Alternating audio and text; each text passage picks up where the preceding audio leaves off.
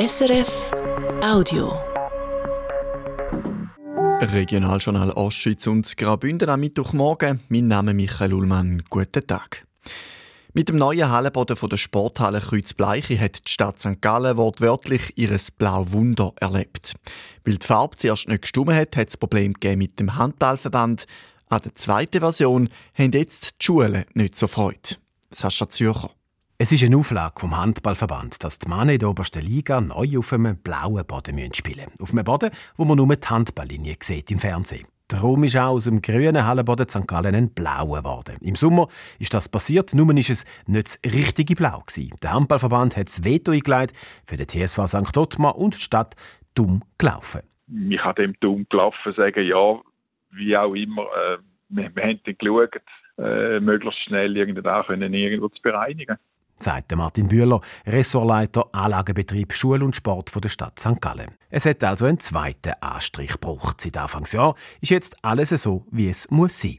Es sind verschiedene Blautöne, oder? Man hat, man hat äh, den Grundton vom, vom Hampelboden, dann, dann sind die Hampelmarkierungen sind in weiß, damit der Kontrast möglichst gut ist, und die Schulmarkierungen sind in einem anderen Blauton. Die Herausforderung ist nämlich, dass in der Kreuz-Bleiche-Halle nicht nur professionell Handball gespielt wird, sondern dass dort unter der Woche auch Schülerinnen und Schüler Sportunterricht haben.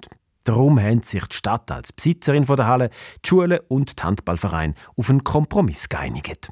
Das Handballfeld ist also blau markiert. Die Linien von allen anderen Sportarten wie Volleyball, Unihockey oder Basketball sind in einem helleren Blau gestrichen. Der Martin Bühler von der Stadt St. Gallen für äh, den Schulsport ist es insofern schlechter, weil die Linien weniger gut sichtbar sind. Während der Handballverband jetzt zufrieden ist, machen die Schulen Pfust im Sack. Ja, die sind natürlich schon nicht im Just, logischerweise nicht. Oder sie, sie sind natürlich nicht erfreut, aber, aber, aber sie, sie, sie haben sich damit abgefunden und sagen, du, auch so mit den Linien, die wir haben, können wir noch einen adäquaten Schulsport bieten.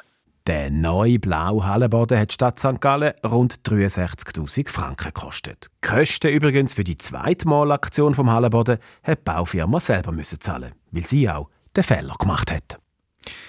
In der Schweiz wird so viel schwarz gefahren wie noch nie in den letzten Jahren. Im Schwarzfahrregister der ÖV-Branche von letztes Jahr hat es über 900.000 Einträge, schreibt der Tagesanzeiger. Das Register gibt es seit fünf Jahren. Auch die Rätin Spahn ist in das Schwarzfahrregister eingebunden. Aber das Fahren ohne Billett sei für die RHB nicht so ein gravierendes Problem wie in der Region Zürich oder in der Westschweiz, sagt die RHB-Mediensprecherin Yvonne Dünzer. Das Problem ist bei uns weniger akzentuiert, weil wir mehrheitlich touristisch unterwegs sind und tendenziell kommt Schwarzfahren mehr im Agglomerationsverkehr und im urbanen Umfeld vor. Wir haben seit Jahren eigentlich gleichbleibende Quoten. Wenn wir Zahlen vom 2023 nehmen, dann sind das 1,8 Prozent oder in Zahlen 2300 Beanstandete. Die ÖV-Branche diskutiert wegen der hohen Schwarzfahrzahlen jetzt über eine Verdoppelung oder gar eine Verdreifachung der Zuschläge. Wenn das so käme, würde auch die RHB mitziehen. Das Netztel im Kanton Glarus-Rumoretz. Nach der Eröffnung der Querspangen-Netztel Ende November letztes Jahr hat es mehr Stau während dem Feierabendverkehr auf den Hauptachs gegeben. Eine Petition hat sofort Massnahmen gefordert. Jetzt gibt es eine Antwort von der Glauner Regierung und die sagt klar, die Querspangen sind da, um die Lastwagen aus dem Quartier auf die Hauptachse zu bringen. Der Glauner Baudirektor Kaspar Becker das ist eine Strasse, die Industrieareal erschliessen und nicht irgendwie eine Entlastungs- oder Umfahrungsstrasse. Und das soll dazu führen, dass der Schwerverkehr, den wir heute schon haben, durch das Dorf Netztel durch, dass der rausgenommen werden kann, dass wir das Dorf Netztel von diesen äh, Verkehrsbelastungen befreien. Und das ist der Auftrag, das ist das Ziel dieser Querspange, die wir hier gebaut haben. Um auch den Privatverkehr zum Dorf auszubringen, bräuchte es eine Umfahrungsstrasse. Da wäre dann aber eine Nationalstrasse und damit Sache vom Bund. Die Glarner Regierung hat jetzt eine Spezialfirma beauftragt, um genau zu messen, wo der Verkehr durch Netzstel fährt und mit was für Massnahmen die Situation könnte verbessert werden noch die Wetterprognose. Heute Vormittag ist es trotz Wolken und stellenweise Nebel ziemlich sonnig. Am Nachmittag tut es aber zu und am Abend kommt es regnen oder oberhalb von 1300 Meter schneien.